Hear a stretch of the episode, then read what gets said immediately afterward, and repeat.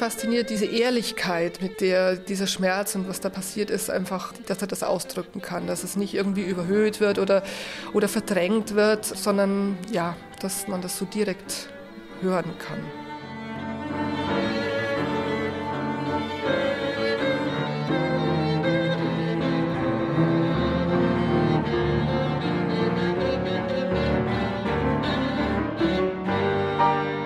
Am 6. September 1855 verlor der Komponist Friedrich Smetana seine Tochter Friederike. Sie starb im Alter von viereinhalb Jahren an Scharlach. Smetana hatte seine hochbegabte Tochter vergöttert. Sie schien sein musikalisches Genie geerbt zu haben. In seinem Tagebuch hatte der stolze Vater notiert: Mit drei Jahren singt sie bereits Lieder samt Worten. Und beim Anstimmen traf sie ganz natürlich den richtigen Ton. Auf dem Piano spielt sie die C-Dur-Skala auch in Gegenbewegung mit beiden Händen. Mit Friederikes Tod brach für die Eltern eine Welt zusammen. Sie war bereits das zweite Kind, das die Smetanas verloren. Im Jahr zuvor war die jüngere Tochter Gabriela gestorben.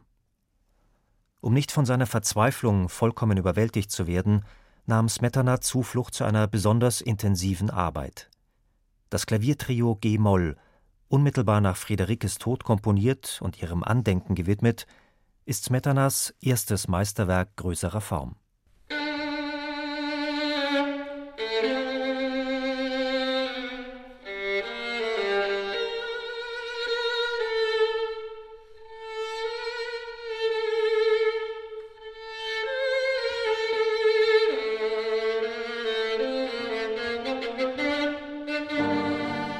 Aufgewühlt, mit einem expressiven Schluchzer setzt die Violine ein. Das Hauptthema, von innerer Unruhe getrieben, prägt den expressiven, hochdramatischen Stil des ganzen Werkes. Raue, schroffe Klänge beklagen die Ungerechtigkeit des Schicksals. Diese ungewöhnlichen Motive waren mit ein Grund, warum das Stück Mitte des 19. Jahrhunderts von den Zuhörern wenig positiv aufgenommen wurde. Oft war die Resonanz, ja, irgendwie, man versteht es nicht, die Themen sind so ruppig und die Brüche sind so hart und wenn man vielleicht den Hintergrund nicht kennt, warum das auch so ist und dass das eigentlich das tiefste, innerste ausdrückt von Smetana, dann fragt man sich natürlich schon manchmal, ja, warum hat er das jetzt so gemacht?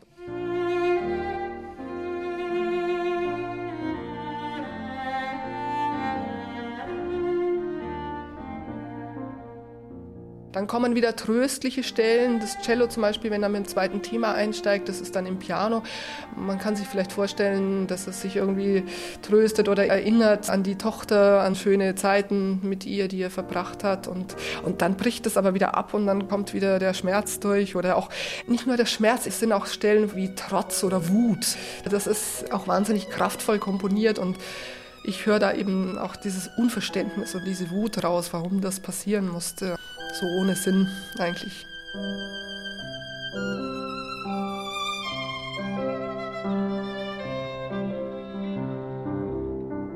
Die Struktur des Trios ist ungewöhnlich. Alle Sätze sind mit schnellen Tempobezeichnungen versehen, alle beginnen sie mit dem gleichen Leitmotiv, erkennbar an einer chromatisch absteigenden Quinte, die wie ein Seufzer klingt. Ein Fugato dieses Motivs im zweiten Satz leitet zu einem Polka-ähnlichen Thema über, für Smetana der tschechische Nationaltanz schlechthin. Doch das zunächst fröhliche Thema entwickelt sich zu einem herzzerreißenden Klagelied. Die plötzlichen Aufheiterungen sind nur flüchtig dazwischen gestreut. Der ganze zweite Satz bleibt instabil und offenbart das große Leid des Komponisten.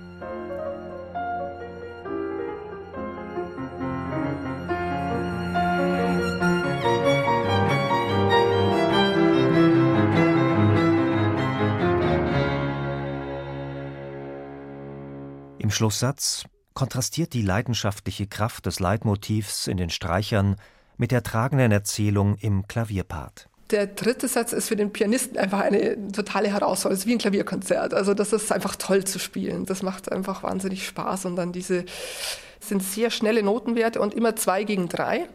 Also die eine Hand hat immer eine Duole, die andere eine Triole und das ständig gegeneinander und dann Apätschen rauf und runter und ja, also da ist was geboten für den Pianisten.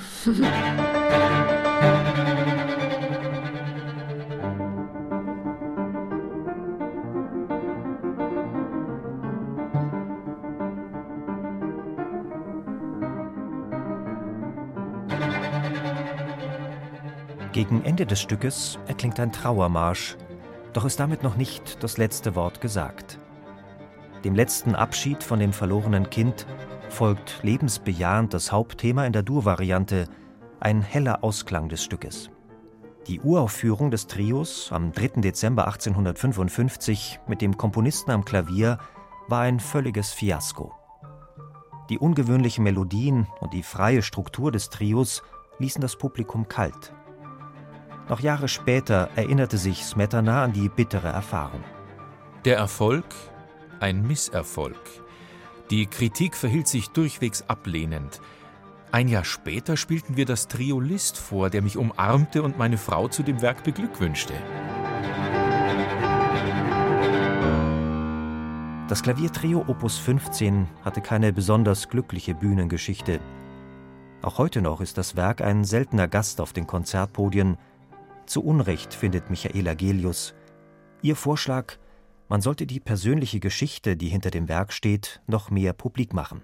Ich habe gemerkt, wenn wir es im Konzert gespielt haben, dann war es einfach hilfreich, den Leuten vor dem Konzert ein bisschen was zu erzählen über das Trio. Und dann haben die das mit ganz anderen Ohren oft gehört.